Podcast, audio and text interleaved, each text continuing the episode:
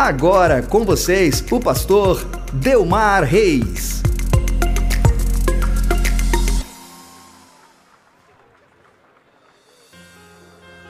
When I think about Albania, I think about the mountains, the historic ruins, and some of the most beautiful beaches of transparent water. I think about the delicious traditional food. When I think about Albania, I think about the people who are welcoming and resilient. When I think about Albania, I think about pioneers who stayed faithful to God's principle through 40 years of communism and helped to establish the Seventh day Adventist Church. When I think about Albania, I think about a church which has gradually grown through the work of local members, pastors, volunteers, and missionaries. A church who has developed health programs to serve the community with activities such as health expos and celebration programs. I think about a church who has been using literature, audio, and video for evangelism and building up believers in their faith. When I think about Albania, I think about a church who has been sharing Jesus with men and women through evangelisms, congress, and women's retreats, with youth and young adults through Global Youth Day, Youth Alive, and I-Core Initiative, with kids through church programs, Pathfinders, Festival of Talents, and Vacation Bible School. When I think about Albania, I think about a church which is investing in its education. I present to you the first Adventist school in the country. In its second year, the Adventist Kindergarten offers a variety of activities promoting a holistic growth to kids from 3 to 6 year olds in an environment carefully prepared and adapted to them in an area big enough for the kids to have the opportunity to play safe in a large field. And all of this is done in a bilingual teaching system.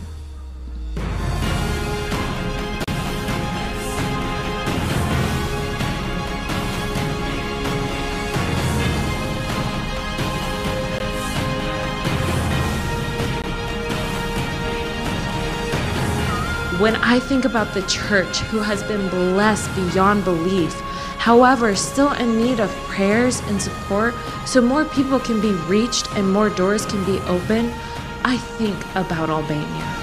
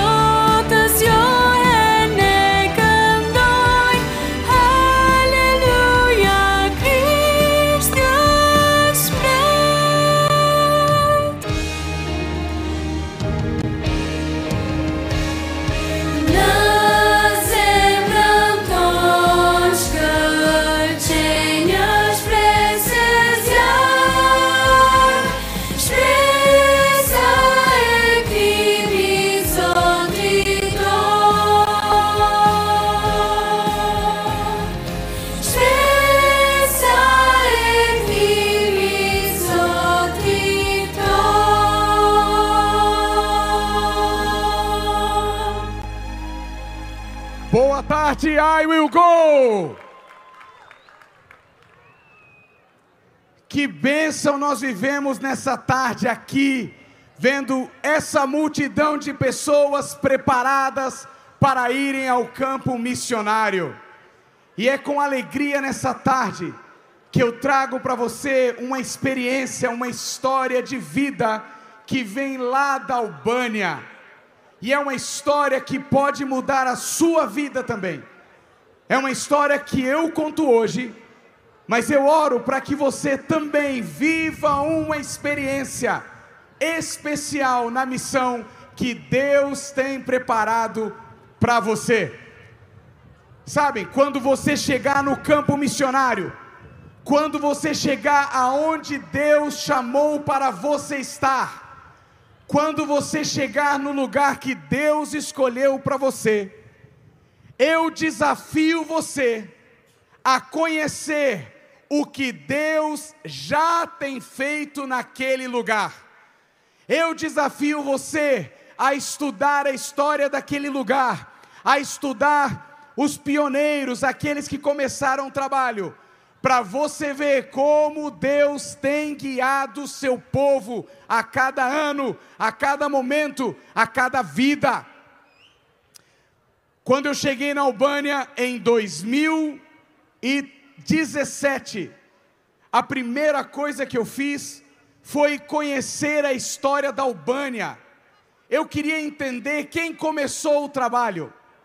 E eu quero apresentar para você, aqui no telão, Primeiro lugar, aonde fica Albânia? Algumas pessoas me perguntam, pastor, aonde é Albânia? Aí eu coloquei uma seta ali, ó, e você pode ver aonde fica Albânia. Fica no norte da Grécia, ao lado da Itália. Sabe o que aconteceu? Eu fui descobrir quem foi o primeiro missionário que foi pregar na Albânia. Deixa eu fazer uma pergunta. Quantos aqui se formaram como missionários voluntários, mas não são pastores, têm outras profissões. Deixa eu ver as mãos. Quem aceitou o chamado, mas não é pastor? Cadê as mãos? Muitas pessoas, muitas pessoas. Deixa eu dizer para você, o primeiro missionário que foi para a Albânia, ele tinha se formado em farmácia na faculdade de Harvard, em Boston. Ele não era um pastor, mas a igreja o convidou para ser o primeiro missionário naquele país. A história diz que ele aceitou o chamado. Ele disse: I will go. E ele saiu dos Estados Unidos. Ele passou na Itália. Ele se casou. E em 1945, ele e sua família se prepararam para atravessar de barco da Itália para a Albânia. Mas você sabe o que aconteceu naquele dia? Algo inesperado aconteceu naquele dia. Eles chegaram atrasados e eles perderam o navio que eles iam atravessar para a Albânia. E você sabe o que aconteceu? aquele navio que eles deveriam estar naufragou e todos morreram. Aquela família se sentiu então ainda mais convicta que Deus tinha um chamado para eles. E agora a família, o missionário, a esposa, com um filho e uma filhinha, eles embarcaram num outro navio com a certeza de que Deus tinha um plano para eles na Albânia. Deus havia preservado a vida deles e agora eles estavam embarcando para uma aventura, assim como muito em breve alguns de vocês farão, embarcarão para uma aventura de missão com Deus. Acontece que ele entrou na Albânia no ano de 1945. E neste mesmo ano na Albânia, o governo que assumiu o governo do país foi o comunismo. Em 1945, o então ditador albanês assumiu o governo do país e começou a tomar algumas providências. De uma forma interessante, uma coisa que ele fez foi colocar uma estátua dele mesmo no centro da capital. Ele colocou ali. Você lembra de alguma história da Bíblia que alguém fez uma estátua de si mesmo? na Babilônia. E qual era a ideia de Nabucodonosor? quando trouxe os, os hebreus para perto dele, ele tentou criar uma nova mentalidade. Ele queria criar uma nova religião, ele queria ensinar os hebreus a pensarem como ele, como seu povo, os babilônicos. E assim também o comunismo na Albânia, isso aconteceu.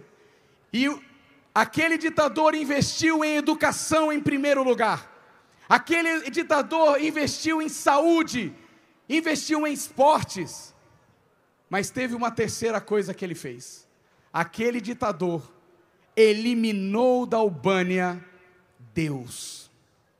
O objetivo dele era que a Albânia se tornasse um país ateu.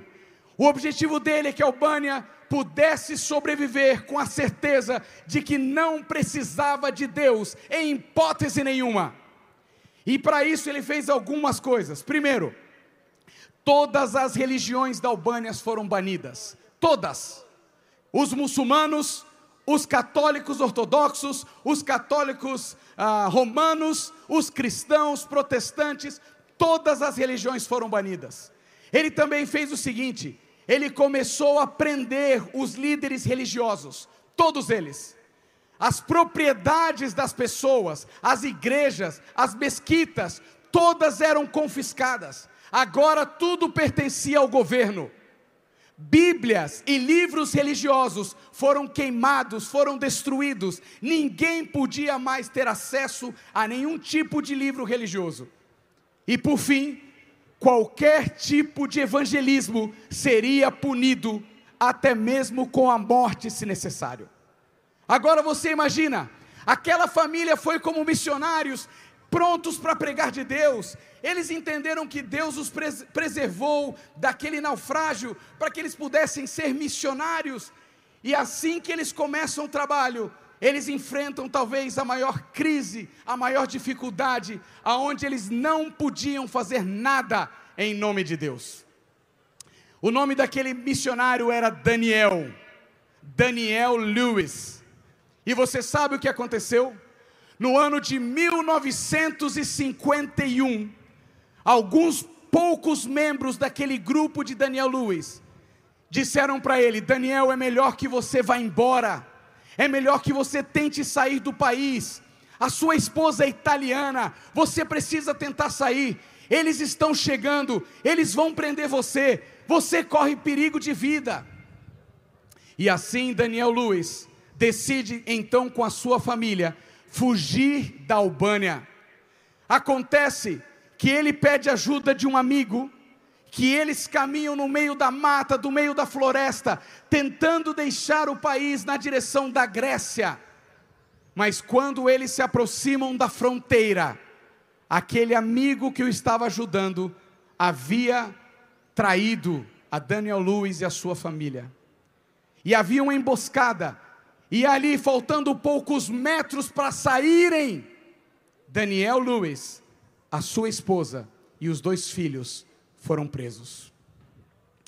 Daniel foi colocado num campo de concentração. E a sua esposa e os dois filhos foram colocados numa prisão. Pelo único motivo de serem fiéis a Deus. Sabe o que aconteceu?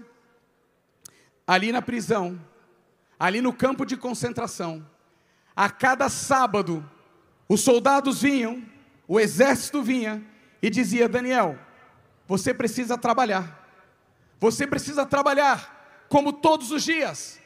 E Daniel dizia: Você vai ter que me perdoar, mas no sábado eu não trabalho. E o soldado dizia: Daniel, você não está entendendo, você não está numa posição de escolher, você não pode escolher, você é obrigado a trabalhar, você é um preso político, você tem que trabalhar. E ele dizia: Me perdoe, mas no sábado eu não trabalho. E a cada sábado, Daniel era torturado. E sabe como nós sabemos disso? Durante aquele período, a igreja não tinha acesso às informações, a igreja não conseguia entrar na Albânia, não podia, ninguém saía, ninguém entrava, a Albânia estava fechada. Mas nós temos essas informações, porque três prisioneiros que estavam na mesma cela de Daniel, depois que acabou o comunismo, nos contaram essa história. E eles diziam: É, era inacreditável ver a fidelidade daquele homem. Nós não conseguíamos entender como era possível alguém sofrer tanto em função de uma fé, em função daquilo que se acreditava. E um daqueles homens dizia para Daniel: Daniel, eu prometo para você, se nós sairmos daqui com a minha influência política, eu vou aj ajudar a construir uma igreja em memória à sua vida, porque eu nunca vi tamanha fé, tamanha certeza de alguém por algo tão difícil que na nossa realidade as pessoas nem são acostumadas a ter uma fé em Deus. Sabem, a cada sábado Daniel era torturado. E o corpo de Daniel não resistiu, mas a sua fé resistiu até o último segundo, até o seu último suspiro. E eu te pergunto, olhe para a vida de Daniel. Ele deixou tudo. Ele deixou uma carreira de farmácia formado em Harvard para ser missionário na Albânia e morreu sendo torturado sozinho no meio de um centro de concentração, um campo de concentração. E eu, me, e eu penso, valeu a pena, valia a pena dedicar tudo isso. Daniel Lewis não viu nenhum batismo fruto do seu trabalho. Daniel Lewis não viu nenhum resultado fruto do seu trabalho. Vale a pena, vale a pena doar tanto, vale a pena deixar uma profissão, uma carreira, vale a pena deixar sua família, vale a pena abandonar tudo para ir fazer missão em lugares tão difíceis, tão onde aparentemente a igreja não cresce, onde aparentemente os resultados não vêm, vale a pena. Esses dias eu estava pensando no resgate dos mineiros no Chile. Aonde estão os chilenos? E eu fui pesquisar, e você sabia que para resgatar, eu acho que todos lembram dessa história em 2010, para resgatarem os 32, 33 mineiros, vocês sabiam que eles gastaram aproximadamente 22 milhões de dólares? E eu pergunto para você, vale a pena? Vale a pena botar 22 milhões de dólares para salvar 33 mineiros? Amém, amém. E olha, pensem comigo, esses dias eu estava lendo uma outra história desse menino. E esse menino, ele se perdeu da sua casa. E 53 pessoas, mais helicóptero, mais barco, mais carros, 53 pessoas trabalharam dois dias, todos juntos, para encontrar este menino, que estava a 4 quilômetros aproximadamente da sua casa. 53 pessoas para encontrar uma pessoa, um menino. Vale a pena? Vale a pena? É claro que você diz que sim. Você olha o olhar desse menino, você sabe que ele precisava de ajuda, você sabe que ele precisava de alguém para ajudá-lo, porque sozinho ele não conseguiria encontrar o lugar de, da casa. Mas por que que quando pensamos em missão, Muitas vezes nós não usamos os mesmos critérios. Por que que dizemos, ah, mas não vale a pena pagar uma passagem, não vale a pena eu me dedicar um ano inteiro e vamos alcançar só uma pessoa? É muito pouco. Veja quanto a igreja investe em missionários ao redor do mundo, mas os números são tão pequenos. Vale a pena? Vale a pena trabalhar, investir por tão pouco? Bom, veja o que Ellen White diz. Leia comigo a primeira frase. Uma pessoa salva para viver através das eras infindas, para louvar a Deus e ao Cordeiro, é maior do que o quê? É maior valor do que milhões em dinheiro. Amém? deixa eu dizer uma coisa para os meus amigos tesoureiros que estão aqui. Nós precisamos ser responsáveis com o dinheiro da igreja. Mas mais importante do que manter dinheiro, milhões e milhões nos nossos caixas, era investir milhões e milhões para salvar pessoas. Se temos pressa de ver Jesus voltar, precisamos investir em pessoas para alcançar outras pessoas. E uma pessoa que seja salva, uma pessoa que saia do reino das trevas para o reino da luz, será de mais valor do que milhões em dinheiro. Não tem preço, uma vida salva não tem preço. E é por isso que Jesus disse: Assim vos digo, que há alegria diante dos anjos de Deus. Por quantos? Por quantos? Um pecador. Um pecador já traz alegria diante de Deus. Um pecador que se arrepende, se arrepende já valia a pena todo o sacrifício de Cristo Jesus. Amém? Eu queria terminar contando a história de volta de Daniel Lewis.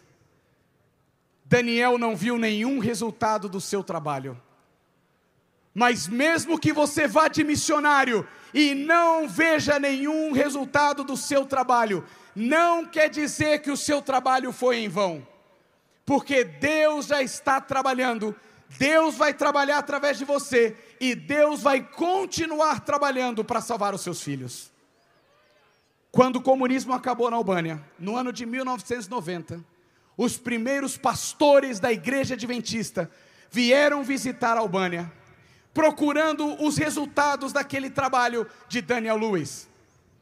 E ali, pode voltar aqui na tela, por favor?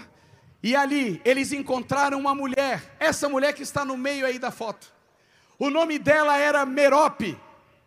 E aqueles pastores adventistas entraram na casa de Merope e disseram: Merope, nós somos pastores adventistas. E a Merope imediatamente começou a chorar e deu um abraço naqueles pastores e disse: Pastor, eu tenho esperado vocês por 45 anos. 45 anos eu esperava encontrar um pastor adventista. E agora eles estavam emocionados. E eles disseram: Merope, por quê? O que aconteceu? E ela disse: Pastor, eu tenho três sonhos, e eu não queria morrer antes de realizar os meus três sonhos. E eles disseram: Tudo bem, Merope, quais são os seus sonhos? E ela disse: Pastor, permita-me ir até o meu quarto. E Merope foi até o quarto dela e puxou debaixo da cama uma caixa de biscoito e trouxe na presença dos pastores. E os pastores disseram: Merope, você vai nos servir biscoitos? E ela: Não, pastor. Por 45 anos, desde o início do comunismo, todos os meses, eu separo o meu dízimo.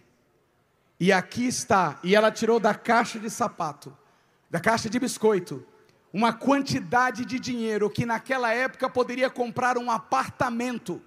E ela disse: Pastor, eu sabia que Deus me permitiria devolver os meus dízimos. Aqui estão 45 anos de dízimos guardados para devolver para Deus.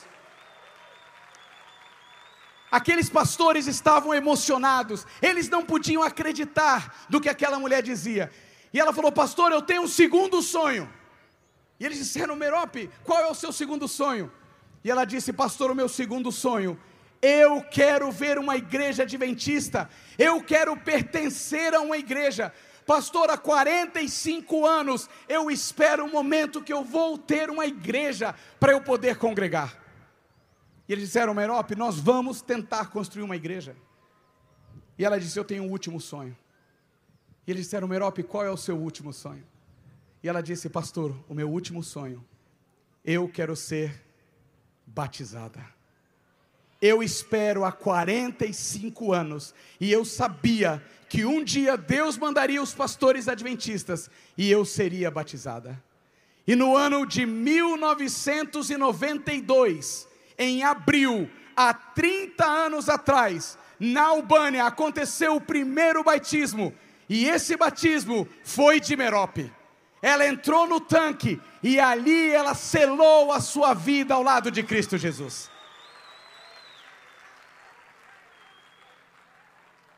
E eu pergunto para você: valeu a pena a vida dedicada de Daniel Lewis? Daniel Lewis não viu a decisão de Merope. Daniel Lewis não viu a história de Merope. Mas um dia ao chegar no céu, ele vai abraçar Merope e ela vai dizer: Obrigado, Daniel, por viver uma vida de missão, por dedicar a sua vida a Deus e pelo seu exemplo, pelo seu testemunho, eu fui fiel a Deus, entreguei a minha vida e um dia moraremos com Cristo para sempre. Só que eu não podia terminar nessa tarde falando para você e terminar com 30 anos atrás, porque 30 anos atrás já faz muito tempo. E eu pergunto para você: vale a pena hoje ir para a Albânia, tão difícil? Vale a pena hoje ir para o Oriente Médio? Vale a pena hoje ir para a China, para a Ásia, para os Estados Unidos, para o Brasil? E eu quero terminar contando uma história que aconteceu alguns anos atrás. Aqui existem duas jovens. O nome daquela que está se batizando é Eugênia. E o nome da irmã dela que está do lado é Erestiola. Elas são albanesas. Mas sabe de uma coisa?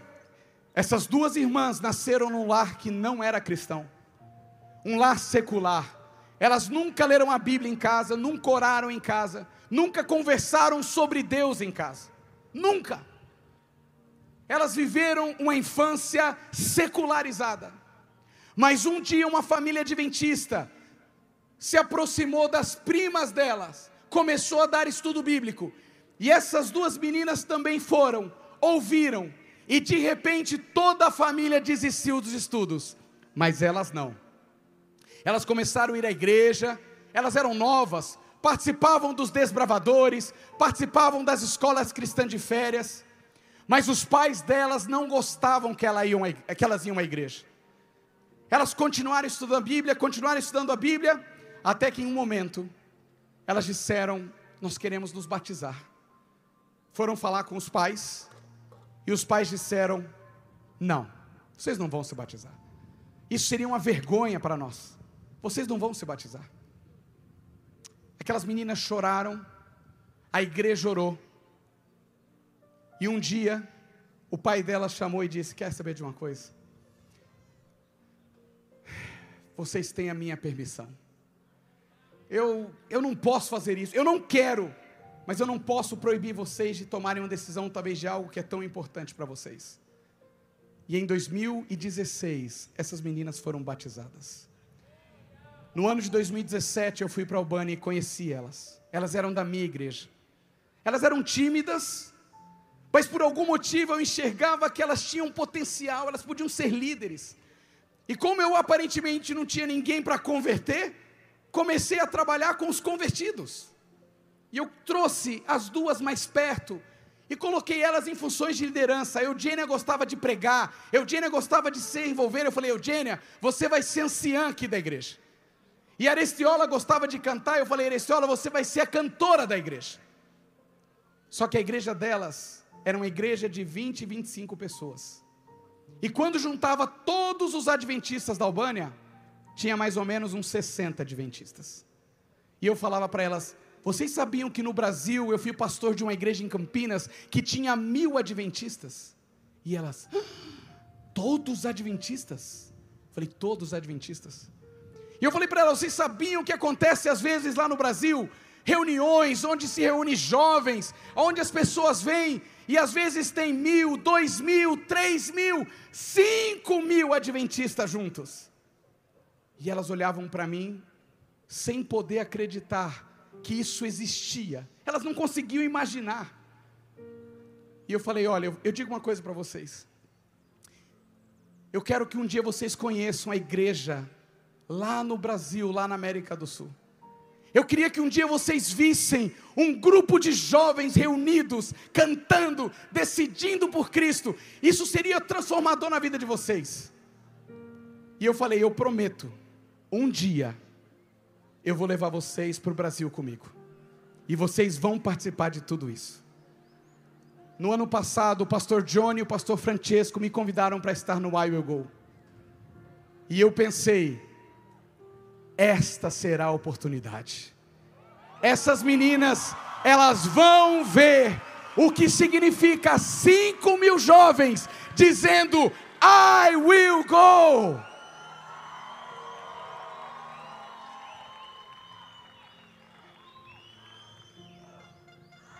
E nessa tarde,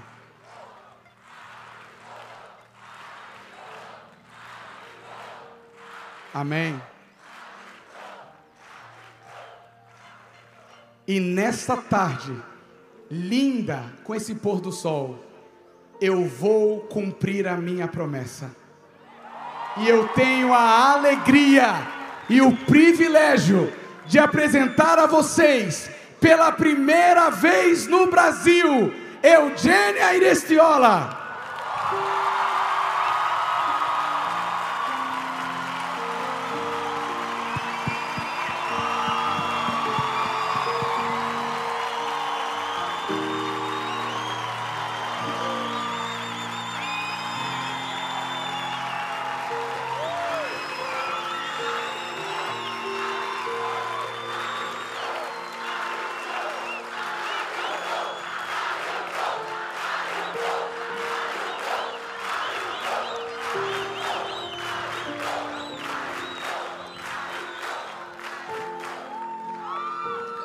Posso descrever para vocês a emoção que eu vi nos olhos dela no primeiro dia, quando o programa começou. Para mim, aparentemente, era mais uma abertura de um congresso. Para elas, era a primeira vez vendo tudo isso acontecendo. A alegria de vocês, os fogos, a emoção de participar de algo tão lindo, tão grande. Eu me lembro quando nós chegamos de carro aqui no primeiro dia, elas viram todas as barracas montadas. Talvez nem se todos os albaneses estivessem aqui, não iam usar todas as barracas ali fora. Eu queria fazer uma pergunta para vocês, eu não tenho mais tempo. Mas eu queria fazer uma pergunta. Eugênia, quando eu penso na sua história, eu me pergunto por quê? Como é possível de um ambiente tão secularizado, de um país tão difícil, como é possível você estar aqui hoje? E eu não falei uma coisa, mas em 2022, a Eugênia terminou teologia. E a Eugênia agora trabalha na Albânia.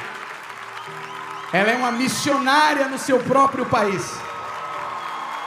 Eugênia, por quê? Por que você acha que você está aqui hoje? É um milagre. Deus estava me buscando e eu respondi a seu chamado. Amém. Amém. Eu falei que a Arestiola gosta de cantar.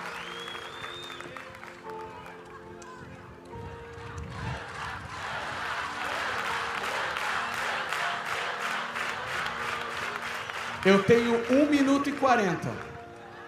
Pastor Johnny Francesco, ela pode cantar?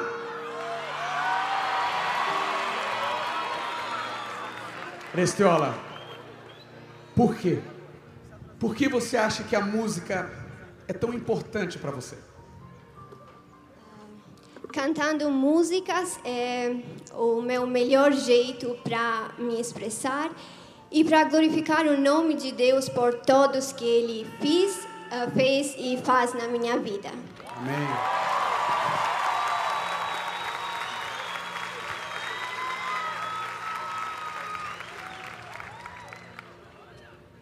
Ela vai cantar. Pastor Johnny autorizou. E a música que ela vai cantar diz o seguinte: Ao olhar para trás, vejo tudo o que passou, eu venho agradecer quem comigo estava. Ergo minhas mãos para reconhecer que tudo que a gente já viveu, tudo que vocês viveram até aqui, calma, calma. Tudo que vocês viveram até aqui é apenas o começo da jornada. Deus tem um chamado para você.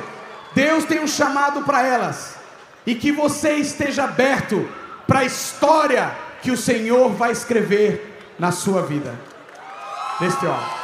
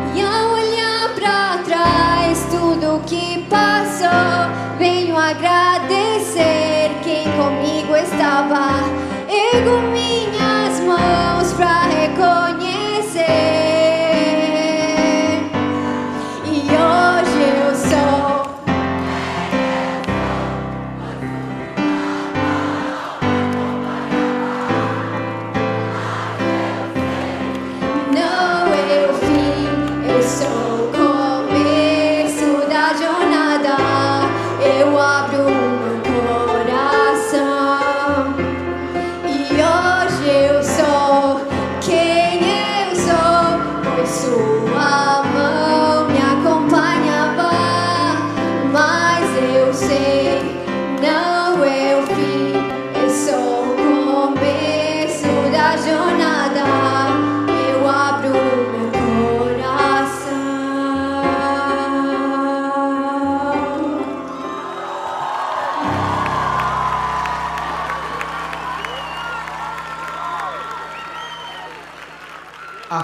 tua jornada em nome de Jesus só está começando.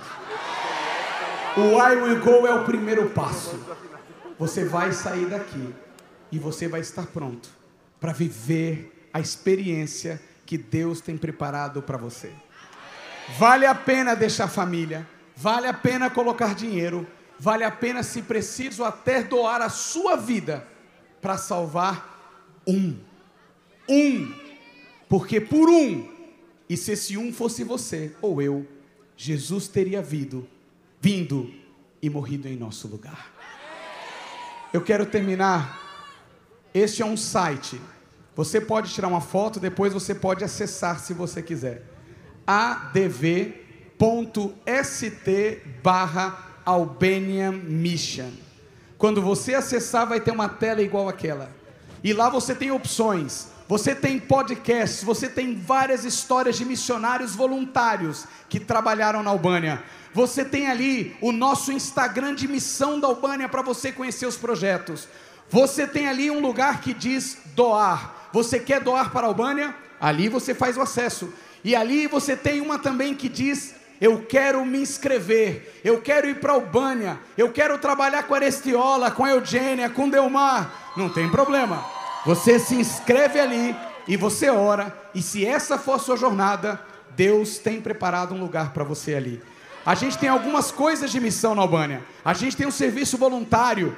A gente quer muito começar um centro de mídia. A gente precisa de câmeras, de pessoas, de computador. A gente quer montar um lugar para promover o Evangelho.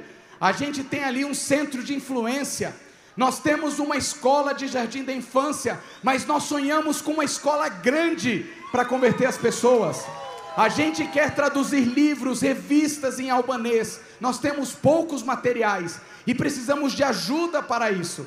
E nós queremos estabelecer um centro de saúde. Isso e muito mais o que Deus talvez tenha colocado no seu coração. Então acesse depois adv.st barra Albanian Mission e que Deus o abençoe. I will go. Amém. Arestiola quer dizer uma coisa, pode? Pode. Eu quero muito agradecer a Deus porque Ele me deu a grande bênção ah, de conhecer Pastor Delmar e a família dele.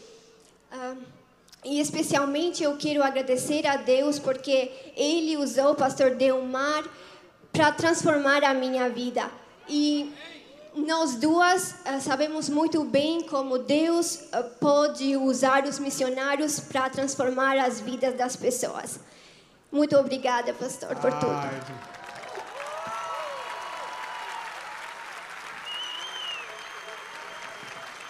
Deus abençoe vocês. Orem pela Albânia.